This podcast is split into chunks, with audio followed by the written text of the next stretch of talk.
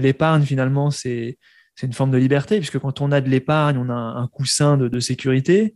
Quand on a un coussin de sécurité, ben, on peut prendre plus de risques, notamment, admettons, lancer une entreprise. Et du coup, après, il en découle toute une prospérité euh, au niveau de l'entrepreneuriat, au niveau d'avoir plus de temps pour sa famille, etc. etc. Donc l'épargne, c'est bien. On parle souvent de l'inflation comme étant l'augmentation généralisée des prix.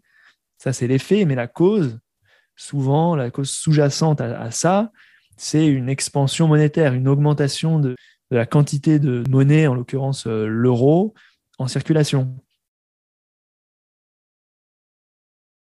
Le Bitcoin, c'est c'est pas pour devenir riche rapidement, mais plutôt pour éviter de devenir pauvre lentement.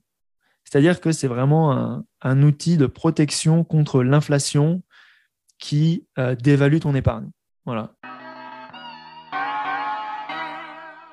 Le cours du Bitcoin monte et descend. Mais qu'est-ce qui justifie sa valeur? Qu'est-ce que le Bitcoin? Parlons Bitcoin, brisons le mythe, pas pour faire de l'argent, mais pour faire l'argent. Je m'appelle Emmanuel et depuis 2017, j'ai passé des milliers d'heures à creuser le sujet. C'est parti.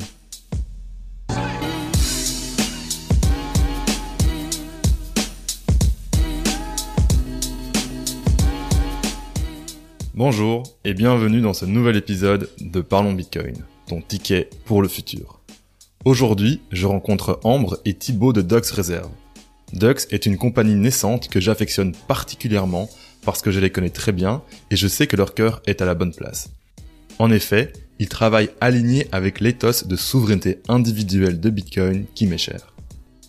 Ils offrent un service d'accompagnement personnalisé pour les individus désireux d'acheter des bitcoins et d'en prendre la pleine possession. J'aime leur approche personnalisée parce que je pense qu'il n'y a pas mieux pour comprendre Bitcoin que d'avoir un appel avec un Bitcoiner. Surtout si c'est avec Ambre, Thibaut ou Alex. Dans cet épisode, on commence par une présentation de Dux, leur service Dux Prime et à qui ils s'adressent. Ensuite, on va parler des produits financiers Bitcoin qui vont probablement apparaître dans les années à venir. En résumé, ces produits permettent de jouir de la valeur de tes bitcoins sans les revendre et ainsi éviter de t'en séparer. Ce qui serait un peu dommage parce que ça te coûtera plus cher de les récupérer dans le futur et en plus il y aurait des taxes à payer. Ensuite, on va parler d'épargne et d'inflation. Cette partie est vraiment importante pour comprendre pourquoi acheter des bitcoins, c'est pas devenir riche rapidement, c'est surtout une façon d'épargner à l'abri de l'inflation, ce qui t'évite de t'appauvrir lentement. Alors en pratique, tu risques de devenir riche rapidement, mais ça c'est juste parce qu'on est très tôt dans la courbe d'adoption de Bitcoin. Et si tu ne me crois pas, regarde autour de toi le niveau de compréhension générale de Bitcoin. Ça augmente petit à petit, mais encore récemment, j'ai entendu des critiques sur la consommation énergétique qui n'ont ni queue ni tête. Je pense que j'ai encore du travail. si jamais Bitcoin et l'énergie ça t'intéresse, l'épisode 20 est un premier pas pour commencer à comprendre pourquoi Bitcoin est en fait un net positif pour l'environnement. Avant de démarrer, un petit instant de promotion du podcast. Si tu apprécies le contenu de Parlons Bitcoin parce que, par exemple, ça te rend heureux de l'écouter, ou encore que tu as acheté des bitcoins à bas prix grâce à ce que tu as compris en écoutant, alors je vais avoir besoin que tu m'aides. En effet, dans la relation qu'on a toi et moi, je ne peux pas tout faire. Ce que je peux faire de mon côté, c'est fournir un maximum d'énergie à chaque épisode avec les contraintes physiques et temporelles que j'ai. Mais une fois que la bonne énergie a été envoyée dans le monde, ça tombe dans tes mains ou dans ton cœur, ça dépend. Là, c'est à toi de jouer. Si tu es de bonne humeur après avoir écouté un épisode et que tu n'en fais rien, tu agis un petit peu comme un trou noir pour l'énergie. Ce qui en soi n'est pas mal, parce qu'il faut du noir pour qu'il y ait de la lumière dans tous les cas. Si par contre, tu décides de laisser une note sur Apple Podcast, de relayer le podcast à un ami, un collègue, un membre de ta famille, tu vas agir comme un soleil qui rayonne. Si par-dessus ça, tu me redonnes de l'énergie sous la forme de Satoshi, que tu me streams par exemple avec le wallet Breeze, alors là, c'est le level up parce qu'on établit un courant d'énergie entre deux soleils. Moi, j'envoie l'énergie sous la forme de l'effort mis dans l'épisode. Toi, tu me renvoies l'énergie sous la forme de Bitcoin que tu as acquis par le travail. C'est un win-win. Et les courants d'énergie, c'est important, c'est ce qui soutient la vie. Donc voilà, tu fais ce que tu veux, c'est dans ta cour, mais si jamais ça te tente de rayonner, c'est possible. Tu trouveras un lien sur comment installer Breeze dans les notes de l'épisode et des liens vers les articles que Dux a publiés sur l'épargne des Français si tu veux en apprendre plus sur Dux. Si jamais tu as des questions ou des commentaires ou que tu veux simplement échanger, rejoins-nous sur le Telegram de Parlons Bitcoin. Sur ce, bon épisode et merci de m'écouter, ça fait plaisir. Vis sur nous.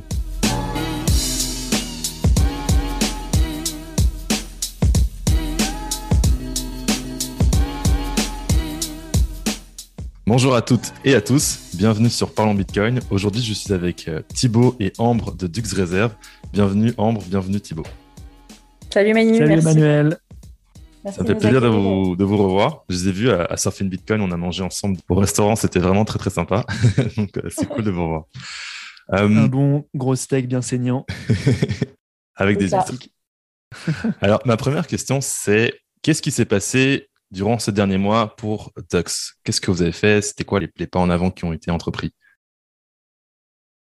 Je dirais la grosse étape, ça a été de lancer euh, Dux Prime. Donc, c'est un service d'accompagnement pour euh, les euh, personnes qui ne détiennent pas encore de Bitcoin et qui souhaitent en acheter et le sécuriser de manière complètement autonome avec leur propre portefeuille. Donc, on a mis ça en place il y a un mois, je pense. Et puis là, on onboard des clients. Donc, on fait des onboarding autant sur la partie euh, sécurisation. Euh, et une fois qu'on a aidé le client à mettre en place son portefeuille, qu'on lui a expliqué un petit peu comment ça fonctionne, on l'aide à acheter du Bitcoin, alors soit de manière ponctuelle, soit de manière récurrente. Et euh, qui sont ces personnes que vous avez en onboardé Donc, je me mets dans la peau du public. Donc, j'entends que Duxprime, ça existe, ça me permet de sécuriser, d'acheter. À qui ça s'adresse? Est-ce que c'est pour tout le monde? Est-ce que c'est pour des gens spéciaux? Quel est le public que vous avez, euh, que vous visez?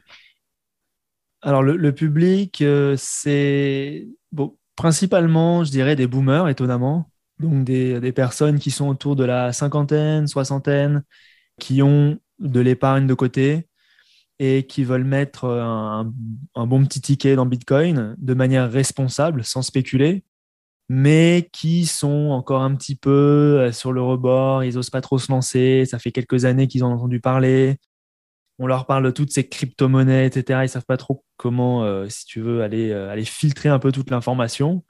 Donc nous, on les aide vraiment à, éviter les erreurs de base, le trading, euh, la diversification entre guillemets dans les crypto-monnaies, etc. Et évidemment aussi, on va aider à comprendre pourquoi est-ce que détenir ses propres clés Bitcoin, c'est euh, primordial. Et ensuite, on fait ça avec un service d'accompagnement euh, vraiment personnalisé. Donc, on a, des, on, a un service de conseiller, si tu veux, qui permet à ces gens-là de se sentir épaulés tout au long de leur parcours Bitcoin. Quoi. Et après, on a mis une limite d'achat aujourd'hui qui est de 1000 euros. Donc, c'est une limite qui est assez basse hein, finalement, parce que pour des services similaires aux, US et au Canada, ça va plus être autour des, euh, des 25 000 à 50 000 euros. Mais on s'est dit que pour nous, au début, c'était plus simple, puisque les, gens dans nos cercles, voilà, les mettre dans les euh, 1000, 5000, 10 000 euros pour commencer. Et que du coup, ça, ça nous permettait de, de, commencer à un point de base. Et puis après, si, euh, si jamais ce, cette cible-là change, on la fera évoluer euh, plus tard. Quoi. Peut-être juste pour bien préciser, c'est une limite minimale parce que on aurait pu croire que le maximum oui. c'est 1000, mais c'est ça, c'est à partir de 1000 euros de ce que je comprends. Ok, Exactement. donc si je, si je résume, c'est que c'est un service d'accompagnement qui aide à passer le pas pour quelqu'un qui voudrait commencer à épargner en, en Bitcoin avec, euh, on va dire, un, un, service clé en main puisqu'il récupère les clés, euh, les clés derrière. Littéralement, euh... c'est pas beau ça? C'est parfait. Comment ça s'est passé avec les gens avec qui vous avez travaillé? Quel est un peu le, le retour d'expérience? Peut-être quelles surprises ils ont eu à apprendre sur le Bitcoin? Comment ça s'est passé avec les, premiers clients? Mais Au niveau de, par exemple, la, gestion de ses propres clés, donc d'avoir son propre portefeuille, aujourd'hui, les, produits qui existent, ils sont, ils sont vachement bien faits. Hein. Nous, on, on, recommande Trésor pour l'instant pour, euh, pour plusieurs raisons, et puis on pourra en parler plus tard si tu le souhaites. Je dirais la surprise de base, c'est ah ben je peux le faire. En fait, c'est pas c'est pas si compliqué que ça. Alors oui, nous on fait un, un, onboarding qui prend à peu près deux heures sur le, ce fameux portefeuille. Mais pour des personnes qui sont euh, souvent pas très technophiles, qui sont euh, pas hyper techniques, etc., ça se fait très bien, quoi. Donc voilà, je pense que c'est ça un peu la réalisation chez les gens, c'est que c'est qu'au final, Bitcoin, c'est pas si compliqué que ça, quoi. Et peut-être, je vais me mettre dans la peau de quelqu'un qui se dit, ou mais moi, je suis vraiment, vraiment pas technophile. Est-ce que c'est arrivé justement que ça, avec quelqu'un, ce soit trop difficile, entre guillemets? Ou même, enfin, même pas entre guillemets. Alors, le, plus difficile, je te dirais, c'est euh, les problèmes de, de, personnes qui ont 50, euh, 60 ans, par exemple, et qui perdent un petit peu la vue. Euh, on, voit par exemple que des fois, il va falloir une loupe pour regarder sur, un, écran trésor. Donc, à la limite, c'est là la difficulté. Après, pour les gens qui sont voilà, vraiment pas du tout technophiles et qui ne savent pas utiliser un ordinateur, qui savent pas naviguer sur le web, c'est vrai que ça peut être compliqué, surtout qu'aujourd'hui on fait ça à distance. Mais bon, pour l'instant, on n'a pas eu de bloquant euh, majeur, quoi. Donc euh, pour l'instant, ça passe. Mais je pense aussi que les gens, ils ont compris, en fait, euh, ces gens-là, c'est des gens qui ont compris Bitcoin. Et quand je dis comprendre Bitcoin, c'est pas forcément au niveau technique, on va dire. Ils ne comprennent pas forcément comment ça fonctionne d'un point de vue ouais, totalement technique et informatique. Mais par contre, c'est des gens qui ont compris l'inflation, qui ont compris euh, la dilution euh, des euros qu'ils possèdent. Et du coup, je te dirais que c'est quand même un bon incitatif à partir de ce moment-là. C'est un peu ça le point de départ aussi euh, pour ces personnes-là. C'est de se dire, OK, j'ai compris, je veux en acheter, mais par contre, moi, d'aller sur Kraken, c'est compliqué. Faire mon onboarding KYC, c'est super compliqué. Et alors, en plus, si je dois mettre ça sur un truc qui s'appelle un hardware wallet, là, c'est la fin du monde. Donc, c'est pour ça que pour l'instant, je pense qu'on y arrive plutôt bien. Quoi ils ont compris l'intérêt et, ils ont compris qu'on était prêt à leur donner euh, du temps pour, pour, leur permettre d'y arriver. Ok, donc finalement, le critère pour réussir, c'est euh, d'avoir la volonté. Donc, comme tu dis, comme tu as, le désir d'acheter du Bitcoin pour des raisons euh, pratiques que tu as considérées, à ce moment-là, c'est facile d'entrer parce que ça, plus le temps, ben, ça, ça marche. Quoi. En tout cas, ça, ça, semble, ça semble marcher. C'est ça. C'est un, bon, un bon compromis, je pense. Ok, ok. Donc, ça veut dire que en fait, vous travaillez avec vos clients de manière assez rapprochée. Vous avez des appels, j'imagine, euh, en face à face. Donc, ça développe une relation de confiance. Comment vous voyez cette relation évoluer dans le temps? Quel genre d'autres interactions vous pensez avoir avec vos clients du fait d'avoir eu cette confiance qui s'est créée, même si la personne ne doit pas vous croire sur parole, dans le sens où elle possède elle-même ses, clés Qu'est-ce qui va émerger après euh, de ça, d'après vous? Écoute, moi, moi j'adore personnellement. Je trouve que c'est la seule partie, euh, enfin, en tout cas, la grande partie du, boulot qui est la plus intéressante, c'est de bosser avec, euh, avec le client, de l'aider à justement prendre possession de son Bitcoin, de l'aider à comprendre un petit peu le, la technologie derrière si ça l'intéresse. Et puis après, au-delà de ça, d'être vraiment un, conseiller personnel, quoi, qui va au-delà de juste être un courtier pour lui permettre d'acheter du Bitcoin.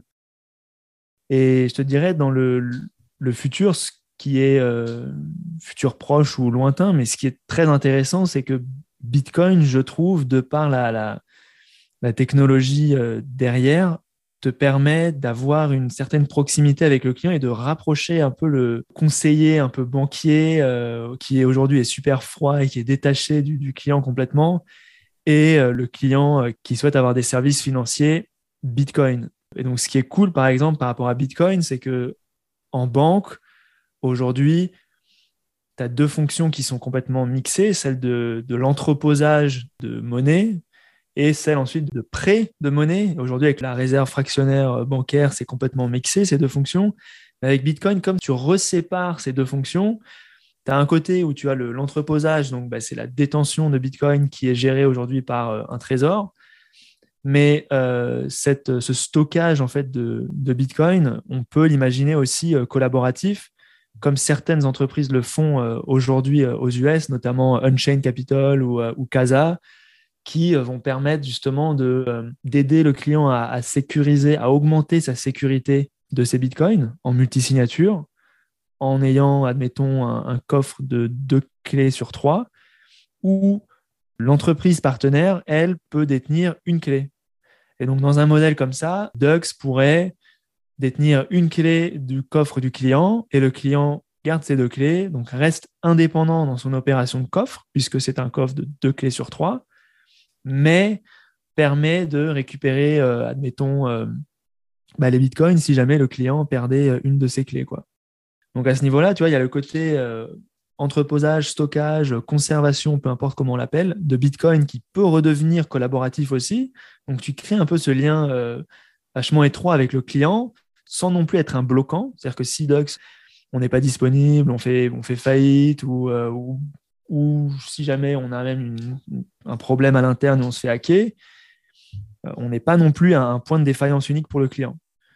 Donc ça, je trouve c'est vachement, euh, vachement intéressant et on ne fait pas ça aujourd'hui. C'est quelque chose qu'on veut faire et ça fait d'ailleurs c'était le premier produit qu'on avait lancé. On en avait discuté le, gestionnaire de clés en open source. Et voilà, donc ça c'est vraiment quelque chose qui nous intéresse à moyen terme. Puis après, à long terme, il y a le côté, l'autre côté qu'on pourrait développer davantage aussi, toute la base de services financiers sur Bitcoin qui peuvent se faire aussi en collaboratif avec le client. Et est-ce que tu peux donner euh, une idée de ce que seraient ces services financiers à long terme sur Bitcoin? Tu as parlé de prêts, par exemple. Est-ce que c'est des choses que, dont tu es prêt à parler ou c'est un peu trop tôt encore pour l'instant? Attention, gros spoil. Hein. Attention. non, mais disons que je, je... après, voilà, le, nous, c'est clairement c'est quelque chose qui nous intéresse. Personnellement, moi, j'utilise déjà ces produits-là au Canada avec une entreprise qui s'appelle Leden. C'est top. Ça permet d'accéder bah, à la liquidité en monnaie fiat. Donc, en l'occurrence, avec Leden, c'est du dollar canadien. Alors que tu as des bitcoins que tu déposes en garantie. Et ce qui est intéressant, c'est que fiscalement, il n'y a pas de. Tu vas pas avoir de vente. Donc, comme il n'y a pas de vente, il n'y a pas de plus-value. Comme il n'y a pas de plus-value, il n'y a pas de taxe. Donc, ça, c'est super intéressant. Et je pense que ça va être un, des gros produits phares des entreprises Bitcoin dans les 5-10 prochaines années, puisque c'est le moyen fiscalement efficace d'aller chercher de la liquidité sans jamais vendre tes bitcoins en fait. Et donc, euh, de ce point de vue-là, le modèle de gestion collaborative des clés, il est extrêmement intéressant parce que tu peux prouver au client que tu ne vas pas faire joujou avec les bitcoins de ton client pour aller euh, gratter quelques euh, points de base sur les taux d'intérêt que tu vas lui faire payer sur le prêt. Je m'explique. Aujourd'hui, en banque, si tu déposes, admettons, même en, Bitcoin, il y a plein d'entreprises malheureusement qui le font avec Bitcoin. Si tu déposes ton Bitcoin en garantie, admettons 10 000 euros de Bitcoin pour avoir un prêt, la banque Bitcoin va te donner un prêt, admettons, de 5 000 euros en cash avec un taux d'intérêt de, admettons, 10% à l'année.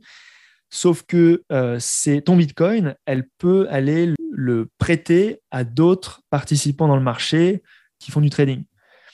Et alors, de ce point de vue-là, pour le client, ça peut être intéressant puisqu'il va payer moins cher son taux d'intérêt. Donc, il paierait 10% au lieu de payer 12%. Euh, Mais le risque qu'il y a en fait dans le, le reprêtage de ce, de ce Bitcoin, en anglais, on parle de réhypothétication. Je ne sais pas si ça se traduit bien en français. C'est extrêmement risqué. Et donc, en fait, l'idée, nous, c'est de prouver au client que, bah, écoute, tu déposes ton Bitcoin avec nous, on émet un prêt en ton nom, il y a un taux d'intérêt qui est fixe, et ton Bitcoin, on ne le bouge pas. Et tu peux vérifier on-chain que ce Bitcoin ne bouge pas, puisque en tant qu'utilisateur de Dux, tu aurais encore une clé dans un quorum de 2 sur 3 qui serait géré donc par Dux, le client et le partenaire dans l'émission du prêt. Et si jamais Dux et le partenaire du prêt doivent liquider le Bitcoin qui a été déposé en garantie par le client parce qu'il y a eu la volatilité ou parce que le client ne paie pas son prêt, eh bien, on a, si tu veux, accès à cette opération puisqu'on a les deux clés sur trois. Donc le client n'a plus contrôle de son Bitcoin, en termes de retrait, mais il a quand même une vue sur le collatéral et il peut s'assurer qu'on ne fait pas d'opération étrange en arrière-plan qui ne pourrait pas vérifier. Quoi. Donc ça, c'était vraiment extraordinaire d'un point de vue euh, banking, parce que tu sépares vraiment clairement les fonctions d'entreposage, donc de stockage, de conservation, et les fonctions de, de prêt, de crédit. Quoi. Ok, je vais je vais essayer de reprendre ça en termes très simples parce que c'était beaucoup d'informations. J'ai essayé de faire au mieux. Hein, ouais, ouais c'était pas mal, mais c'est des trucs financiers qui ne sont pas forcément euh, accessibles du premier coup d'œil. Donc, je pense qu'une façon de le comprendre qui serait assez facile, ce serait d'imaginer les bitcoins comme une maison. Donc, si vous avez une maison, vous pouvez aller à la banque en disant Je ne veux pas vendre ma maison, mais j'aimerais faire un emprunt, mettons, euh, je sais pas moi, 20 000 euros. Et si jamais je ne peux pas rembourser les 20 000 euros, ben vous, après, vous aurez le droit de saisir ma maison. Et là, la banque, elle dit, OK, je lui prête 20 000 euros. Et si c'est pas mon payeur, ben, je vais récupérer une maison, donc ça me dérange pas de prêter. Ben là, avec les bitcoins, c'est un peu pareil. C'est qu'au lieu que c'est une maison, c'est des bitcoins. Je vais voir quelqu'un en disant, je mets des bitcoins qui sont gelés en échange d'argent. Puis si je rembourse l'argent, ben, vous me rendez les bitcoins. Puis là, l'avantage de ce système-là, c'est que les bitcoins que vous avez mis en garantie pour faire votre emprunt ne bougent pas. Donc, vous êtes aussi certain que la personne qui vous a prêté l'argent n'est pas en train de réutiliser votre Bitcoin pour faire plus de profit et euh, des choses étranges. Et donc, ça veut dire que vous avez une relation directe avec euh, la personne qui vous prête l'argent. Vous savez que vous, devez lui rendre l'argent que vous avez emprunté et ce sera, euh, ce sera suffisant, puis vous récupérez les bitcoins derrière. Je pense que c'est ça l'analogie. Donc, c'est comme si vous mettiez votre maison en hypothèque, sauf que là, vous mettez vos bitcoins en hypothèque et vous êtes certain qu'ils ne sont pas déplacés. Quoi. Exact. Parfait. Bravo. c'est parfait. C'est parfait. Peut-être passer sur un, autre point. Euh, on a dit au tout début que le public, c'était des boomers de 50, 60 ans qui cherchaient à épargner. Est-ce que, euh, Thibaut, tu m'en avais parlé un petit peu d'avance, est-ce que tu peux euh, nous parler un petit peu de la relation des Français à l'épargne? Est-ce que c'est quelque chose que tu peux avancer ici Pourquoi est-ce que les boomers cherchent à épargner? Qu'est-ce qui est différent avec le Bitcoin? Pourquoi ils ont un problème avec le fiat? Qu'est-ce qui se passe finalement avec l'épargne et la France, puis ça s'applique probablement euh, à toute la francophonie qui, écoute ce podcast. Clairement. Bah, écoute, euh, les Français, euh, de manière, on va dire, générale, épargnent beaucoup. On est, on est un peuple très, on est très conservateur dans notre gestion des finances, et c'est très bien. mais aussi, on est, on est très frileux et quand il s'agit d'épargner, euh, en tout cas en, France, et on le voit, hein, c'est des informations publiques, c'est pas moi qui l'invente, c'est sur le site de la Banque de France. On voit en fait que l'épargne a, euh, a, vraiment explosé les derniers mois, et puis c'est notamment dû euh, à la panique ou à la, crise du Covid. Et ce qu'on voit, c'est que dans cette augmentation, si tu veux, des, encours totaux d'épargne, bah, d'un côté, donc, tu as une augmentation de l'épargne, donc ça c'est bien, hein, puisque l'épargne finalement, c'est une forme de liberté, puisque quand on a de l'épargne, on a un coussin de, sécurité. Quand on a un coussin de sécurité, ben, on peut prendre plus de risques, notamment, admettons, euh, lancer une entreprise. Et du coup, après, il en découle toute une prospérité euh, au niveau de l'entrepreneuriat, au niveau d'avoir plus de temps pour sa famille, etc. etc. Donc l'épargne, c'est bien. Même si les, euh, les banquiers centraux te diraient l'inverse, qu'il faut, qu'il faut consommer, qu'il faut faire monter le PIB avec la consommation. Euh, c'est une erreur keynésienne. Hein. La consommation ne, devrait pas être euh, prise en compte dans, tous ces calculs, mais en tout cas, elle l'est. Euh, ça devrait être l'épargne, puisque l'épargne est la base de tout investissement finalement. L'investissement, c'est l'augmentation de la productivité, donc voilà, c'est top. Et donc pour revenir aux Français, donc ils épargnent beaucoup, mais leur épargne perd en pouvoir d'achat aujourd'hui. Ça c'est évident, et c'est évidemment dû à l'inflation monétaire et non pas l'inflation des prix. Et je pense que ça, on en parle souvent, hein, les bitcoiners, de fait qu'il y, a un peu deux définitions de l'inflation qui sont euh, sont pas forcément en conflit, mais qui sont quand même euh, bien différentes. Et je pense que c'est lié à la, cause et l'effet. On parle souvent de l'inflation comme étant l'augmentation généralisée des prix. Ça, c'est l'effet, mais la cause, souvent, la cause sous-jacente à, ça, c'est une expansion monétaire, une augmentation de, de, la quantité de monnaie, en l'occurrence euh, l'euro, en circulation. Et en France, on l'a vu, hein, on utilise l'euro. En 2020, la quantité d'euros en circulation a doublé. C'est-à-dire qu'on est passé de à peu près 4 000 milliards d'euros à plus de 8 000 milliards d'euros en une année. Et les 4 000 premiers milliards d'euros, eux, ont été euh, créés sur 20 ans, de 1999 à 2019. Donc c'est assez aberrant ce qui se passe au niveau monétaire. Et donc l'épargne en France perd en pouvoir d'achat puisque les gros instruments d'épargne, euh, qui sont le livret A, le LDSS, qui est le livret de développement durable et, solidaire, finalement, euh, les retours euh, nominaux de ces instruments-là, c'est 0,5%. Mais ajusté à l'inflation, tu es en négatif, puisque l'inflation en France aujourd'hui, elle est à, je ne sais plus si c'est 2-3% dont il parle, encore une fois, ce n'est pas vraiment la, vraie inflation, puisqu'on sait que malheureusement, cet indice, il est, tronqué, il est truqué, il est biaisé. Et donc, du coup, finalement, les épargnants français aujourd'hui sont pénalisés par ces, euh, ces plans d'épargne qui leur coûtent de l'argent en pouvoir d'achat. Et, euh, donc, c'est dramatique parce qu'aujourd'hui, on a à peu près, euh, je crois que c'est plus de 400 milliards d'euros qui dorment dans ces comptes épargne. Et à la base, c'est très bien. il faut épargner, mais ces euros-là, qui valent aujourd'hui une certaine somme, bien dans 10, 20 ans, 30 ans, quand je les sortirai pour finalement m'acheter cette bagnole ou ou me prendre ses vacances ou payer les études de ma fille, et ben finalement, euh, ils auront peut-être perdu 20, 30, 40% de, de leur valeur. Donc ça, c'est, euh, on va dire, le, euh, voilà, tout ce phénomène un peu de l'épargne en France. Et par rapport au Bitcoin, il y a encore énormément de, de doutes. Les, les, Français sont très frileux, donc sont très sceptiques du Bitcoin. Au niveau, je pense, opinion publique, il y a, voilà, il y a encore les médias, ils aiment bien bâcher sur Bitcoin puisque ça fait du buzz et c'est comme ça qu'ils attirent les clics hein, et qui finalement se, se font rémunérer.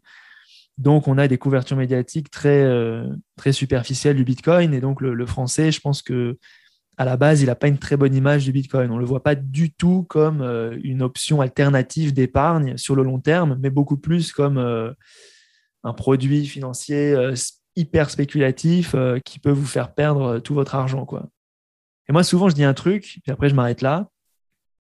Le Bitcoin, c'est c'est pas pour devenir riche rapidement, mais plutôt pour éviter de devenir pauvre lentement. C'est-à-dire que c'est vraiment un, un, outil de protection contre l'inflation qui dévalue ton épargne. Voilà. Et, euh, c'est vraiment ça qu'on essaie de, euh, de promouvoir avec, avec Dux et, euh, voilà, et de, s'assurer que le, le gospel du Bitcoin résonne dans l'hexagone. Magnifique. Je pense que tu as, très bien résumé ça. Donc, c'est pas tant que tu deviens riche rapidement, c'est juste que tu deviens pas pauvre parce que, comme tu dis, si la masse monétaire change, donc s'il y a deux fois plus d'argent en circulation et que toi, tu avais 10 000 euros sur ton compte épargne, bah forcément, leur valeur euh, va baisser. Quoi. Donc, c'est très dur d'épargner et de rester à niveau avec bah, le coût de la vie si la quantité d'argent euh, change dans le système. Donc, c'est, à mon sens, délicat de ne pas avoir de Bitcoin pour cette raison-là. Donc, euh, peut-être que justement, ouvrir un compte épargne en Bitcoin commence à devenir non pas un désir ou un luxe, mais peut-être une nécessité. Puis ça va peut-être ça, soit se renforcer ou s'aggraver, ça dépend comment on regarde, mais ça va peut-être devenir le cas de plus en plus que, que soit on ait besoin de ça. Donc, peut-être que Dux Prime, vous allez avoir de plus en plus de clients. ouais, l'idée, c'est ça, hein, c'est de choisir Bitcoin et de ne pas se le voir euh, imposer dans quelques années parce que, euh, parce que les monnaies euh, fiat, bah, finalement, auront tellement perdu en pouvoir d'achat qu'il faudra bouger sur, sur Bitcoin pour, pour préserver le, peu d'épargne qui te reste. Quoi. Après, je veux pas, c'est pas un discours fin, de fin du monde qu'il faut donner non plus, mais disons que c'est si tu étudies un petit peu les, phénomènes d'inflation monétaire, euh, directionnellement, c'est, ça me semble inévitable. Après, est-ce que ça va prendre 5, 10, 20, 30 ans? Ça, c'est encore à déterminer, mais euh, ça semble inévitable. je suis d'accord avec ça. Peut-être une petite question. Euh, donc, vous parlez beaucoup des boomers. Peut-être, Ambre, tu pourras répondre. Comment, comment vous expliquez Bitcoin aux boomers?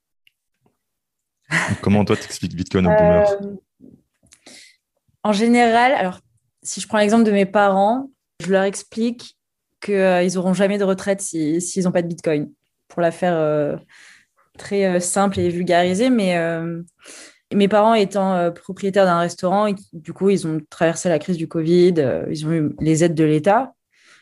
Je pense que c'est des gens qui comprennent en fait que leur épargne, je vais reprendre les mots de Thibault, elles font comme neige au soleil de par euh, justement l'inflation, du par euh, le fait que, euh, qu'ils aient reçu des aides comme ça du jour au lendemain parce que Christine a décidé d'appuyer sur le bouton.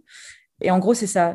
Enfin, comme je disais tout à l'heure, c'est si tu comprends l'inflation, si tu comprends que tes euros sont dilués à chaque fois qu'il y a des euros injectés dans la masse monétaire, eh ben, tu sais que ce qui dort sur ton, sur, ton compte épargne ou sur, sur ce que tu prépares pour ta retraite, eh bien, ça perd de sa valeur. Et le, le, fait de leur expliquer que Bitcoin il y a notamment cette caractéristique super importante qui est la rareté. Je pense que ça, ça fait tilt. Après, bon, voilà, tout l'aspect technique, je sais, c'est pas quelque chose qu'on va aborder euh, dès le début avec eux, mais euh, ça, pique leur curiosité. Et je pense que c'est ça qui, fait que, euh, que ma mère, par exemple, elle a mis son assurance vie en Bitcoin. Elle s'est dit, OK, en fait, pourquoi je vais continuer de mettre de côté si effectivement ça perd de la valeur et si moi, à mon âge, je continue de me lever tous les matins, de travailler midi et soir pour au final que mes euros soient dévalorisés. Et est-ce que vous avez des questions récurrentes que les gens qui vous expliquaient vous posent et que vous pourriez répondre aussi? Je dirais que ce qui revient souvent, c'est l'histoire de l'imposition sur la plus-value que tu fais sur, sur ton Bitcoin. Ça, ouais, je pense que c'est une inquiétude et c'est complètement compréhensible parce qu'on voit qu'évidemment, les États sont euh, indirectement intéressés par Bitcoin. Enfin, quand je dis indirectement, c'est qu'en tout cas, c'est c'est pas les narratives euh, qu'on entend dans les médias, au contraire. Mais, euh, mais voilà, on sait que à partir du moment où Bitcoin va devenir, admettons, la principale retraite de mes parents d'ici 12 mois, si dans deux ans, trois ans, mes parents vendent du Bitcoin pour aller s'acheter une maison sur une île paradisiaque, je pense que l'État français sera là pour veiller au grain. Et effectivement, c'est voilà, c'est quelque chose qui les rend soucieux. Ils se disent, mais alors attends, parce que du coup, là, je vais mettre mon épargne en Bitcoin, mais si je les vends et que l'État me prend tout, en fait, à quoi ça sert? Est-ce que c'est vraiment euh, la bonne chose à faire? Alors Thibaut, est-ce que tu veux prendre la suite pour expliquer la réponse Oui, bah, pour rebondir, euh, rebondir à cette, sur, cette, sur ces points, je suis d'accord avec toi. Euh, et le, après, la, la réponse, en fait, qui, qui interpelle souvent, c'est de dire tout simplement, bah, Bitcoin, de toute manière, il ne faut pas le vendre. Et euh, alors après, c'est bah, à dire euh, moi, si je fais, je un investissement, que je fais une plus-value, bah, je, veux sortir pour, euh, pour pouvoir jouir de cette plus-value. Et, après, c'est là évidemment où la discussion part un peu plus sur l'évolution monétaire qu'est Bitcoin et le fait que ce n'est pas du tout un investissement, mais que c'est un placement d'épargne. Et que Bitcoin étant une monnaie en devenir, aujourd'hui c'est une réserve de valeur euh, qui est de plus en plus euh, utilisée par de plus en plus de monde. Ce n'est pas encore une réserve de valeur à l'état euh, universel. Je pense que c'est si tu demandes à quelqu'un dans la rue est-ce que Bitcoin est une réserve de valeur ou est-ce que c'est un, plan d'épargne, il te dira que non.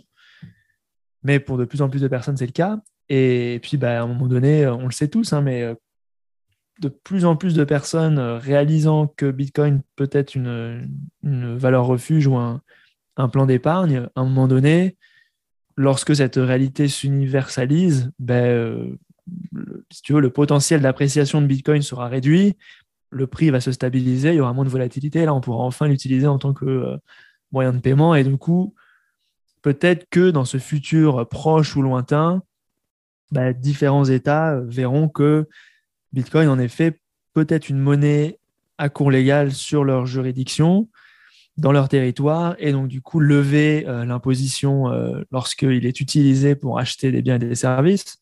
Euh, ça, c'est la première option. Ou la deuxième option, on revient un peu à ce, à ce prêt en, garantie dont on parlait tout à l'heure. Mais justement, dans cette discussion, en fait, l'idée de dire Bitcoin, tu ne le vends pas, c'est de dire qu'il faut le, le hodl assez longtemps pour arriver à ce stade-là. Et alors après, il y en a qui diront, ouais, mais là, attention, euh, tu nous fais une pub euh, d'investissement pyramidal. Euh. et pas du tout, en fait. C'est juste qu'il faut voir Bitcoin comme, comme un, voilà, un plan d'épargne sur le long terme. C'est du, du multigénérationnel. Moi, je sais que les Bitcoins que j'accumule, c'est, c'est pour dans 10 ans, 20 ans c'est pour la famille, c'est pour mes parents, c'est pour les enfants. Et, donc, euh, avoir cette optique-là, je pense que c'est euh, idéal parce que ça permet euh, aux, personnes qui ne sont pas forcément très techniques ou qui sont très conservatrices dans leur placement de ne pas du tout être exposées à la volatilité à court terme qui, en effet, peut être intense. Quoi. Donc, ça, voilà, c'est le point sur lequel je voulais rebondir. Donc là, si je reprends ce que tu as dit, euh, Thibaut, sur les impôts, c'est que tu offres un petit peu deux voies. C'est de dire la première, euh, le gouvernement va simplement retirer les impôts sur ça pour en faire une monnaie euh, à cours légal, comme ça peut être le cas au Salvador. Une deuxième façon, pour éviter les impôts, c'est de prêter ses bitcoins en garantie, comme on expliquait au début de l'épisode. Une autre question, comment je sors mes bitcoins? C'est la grande question qu'on a en général, c'est comment j'ai du Bitcoin, comment est-ce que euh, bah, je, sors, comment est-ce que je vais chercher ma liquidité et que je retourne en euros si j'ai besoin d'euros euh, euh, rapidement. Et ça, en général, c'est oui, une inquiétude des, en tout cas des personnes avec qui on, discute. parce qu'elles voient Bitcoin comme quelque chose de virtuel. Donc elles se disent, oui, moi, Bitcoin, c'est virtuel. Donc est-ce qu'il y a un marché? Le marché, je sais que c'est tous les, tous les jours, ça s'arrête jamais, mais en même temps, où est-ce que je le fais? Si jamais, admettons, Docs était amené à, ne plus exister, est-ce que je suis bloqué Voilà. C'est ce type de questions qu'on a souvent. Et bon, bah, la réponse, elle est, simple. Hein. Bitcoin, c'est en train de devenir une des, des, dire, des, commodités les plus liquides euh, au monde. Hein. Il y a énormément de plateformes sur lesquelles vous pouvez euh, vous en procurer, autant en, France qu'en Europe, qu'aux US, etc.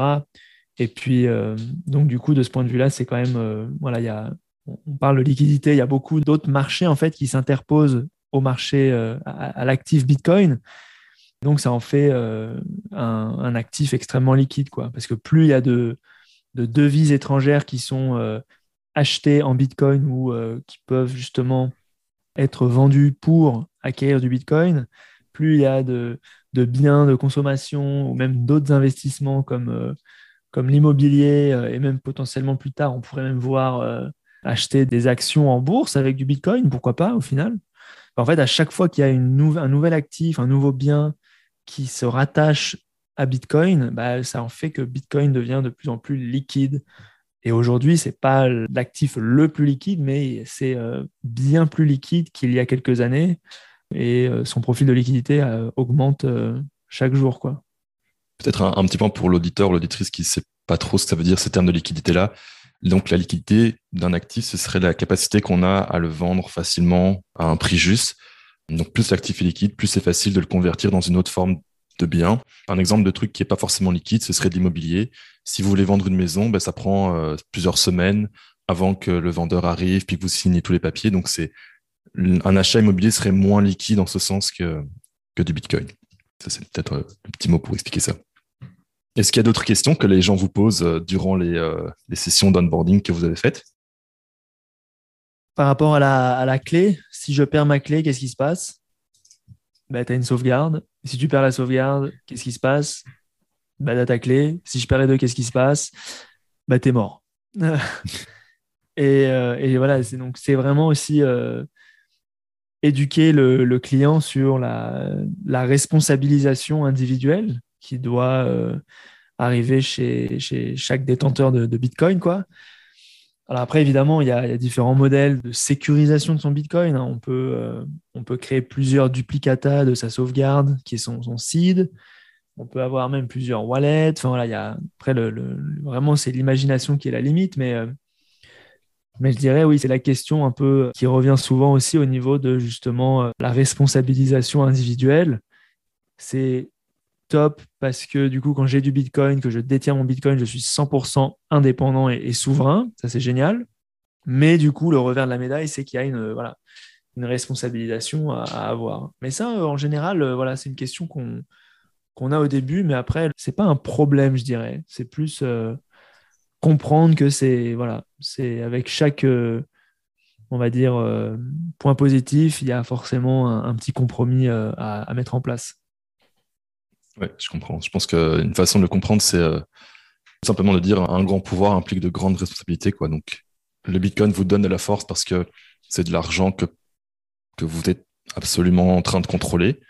Et donc, ça implique que vous avez aussi la responsabilité de ça. Donc, c'est euh, ça, c'est un pouvoir avec des responsabilités, mais comme tu dis, ça pose pas pose pas de problème parce que ça vient avec euh, ses, forces aussi. Donc, je pense que c'est ça qu'il faut garder en tête.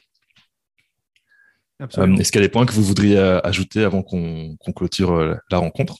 Peut-être comment vous contacter? Bah, Pour nous contacter, alors le numéro de Thibaut, c'est le. Non, je rigole. pour nous contacter, c'est simple. Il faut aller sur duxreserve.com. sur le site, vous avez la, page Prime qui est dédiée donc au service Dux Prime. Et si vous cliquez sur le bouton rouge, en gros, euh, vous arrivez sur un, formulaire de contact. Et en général, ce qu'on fait, c'est qu'on vous appelle dès qu'on reçoit une notification que quelqu'un a rempli le formulaire. Euh, en général, on appelle la personne parce qu'on veut vraiment savoir euh, quels sont ses besoins, en fait, et si on, si on peut y répondre. Parce que si quelqu'un nous appelle en disant je, veux hypothéquer ma maison ou je veux voilà, ce, genre de choses, on, lui dirait bon là c'est un peu compliqué, c'est pas le service qu'on offre. Mais par contre, si quelqu'un me dit voilà, je veux épargner temps sur euh, X mois ou X années, euh, comment je peux faire ça, sachant que euh, je pars avec une épargne de globale de X euros. voilà, ça c'est des choses qu'on aime bien faire. On, aime bien établir un, contact direct en fait avec la personne et pas juste répondre à un formulaire via un email. Et puis bah, la, la, relation après elle commence là et, si tout va bien, ben, on passe aux étapes supérieures qui sont euh, l'onboarding KYC qu'on a simplifié avec un, formulaire en ligne, avec un code unique. Et, euh, ensuite, euh, on passe aux exécutions d'ordre. Voilà. Parfait, parfait. Peut-être un, dernier mot à la, personne qui serait en train de passer le pas. Qu'est-ce que vous lui diriez qui pourrait être l'aider à, se lancer, à vous contacter? Bah, Moi, je dirais souvent on a ce débat d'ailleurs avec, euh, avec Alex et Ambre, euh, c'est une décision qui est très personnelle de, de décider de euh, prendre son épargne en main. nous, on met beaucoup d'informations publiques, on essaie d'écrire des articles, de, voilà, de faire des, des, des podcasts, comme, de participer avec des podcasts comme avec toi, Emmanuel. Et et après, finalement, c'est juste de l'information. Si les personnes ne sont pas encore prêtes de, sauter le pas, bah, écoute, euh, qu'elles prennent le temps d'être prêtes. Puis quand elles le seront, qu'elles n'hésitent pas à venir nous voir. Après, si elles ont des questions euh, et qu'elles sont encore sceptiques, douteuses, etc., nous, on adore euh, discuter de Bitcoin de manière générale, partager des articles, des blogs, des podcasts qui peuvent les aider aussi à, justement se faire leurs propres opinions par rapport à ça. Et puis, oui, après, il faut, il faut laisser le temps. Hein. Parfait. Bon. Donc, ils peuvent même vous contacter s'ils sont pas tout à fait prêts, mais vous pourriez répondre à des questions plus en avant et euh, ensuite décider, laisser la personne décider ce, ce qui est bon pour elle. Exactement. On, adore les sceptiques. Ouais, on aime les sceptiques et on aime les curieux. les, fameux sceptiques. J'attends de voir un, sceptique qui arrive à me, à me prendre en défaut. J'ai pas trouvé, mais on sait jamais. challenge accepted. C'est ça, il y a du challenge, ouais. ok, parfait. Bah écoutez, euh, merci beaucoup d'être euh, d'être venu me voir. Puis on se dit à une prochaine. Merci Manu, merci, de nous avoir reçus. Salut. À très vite. Ciao.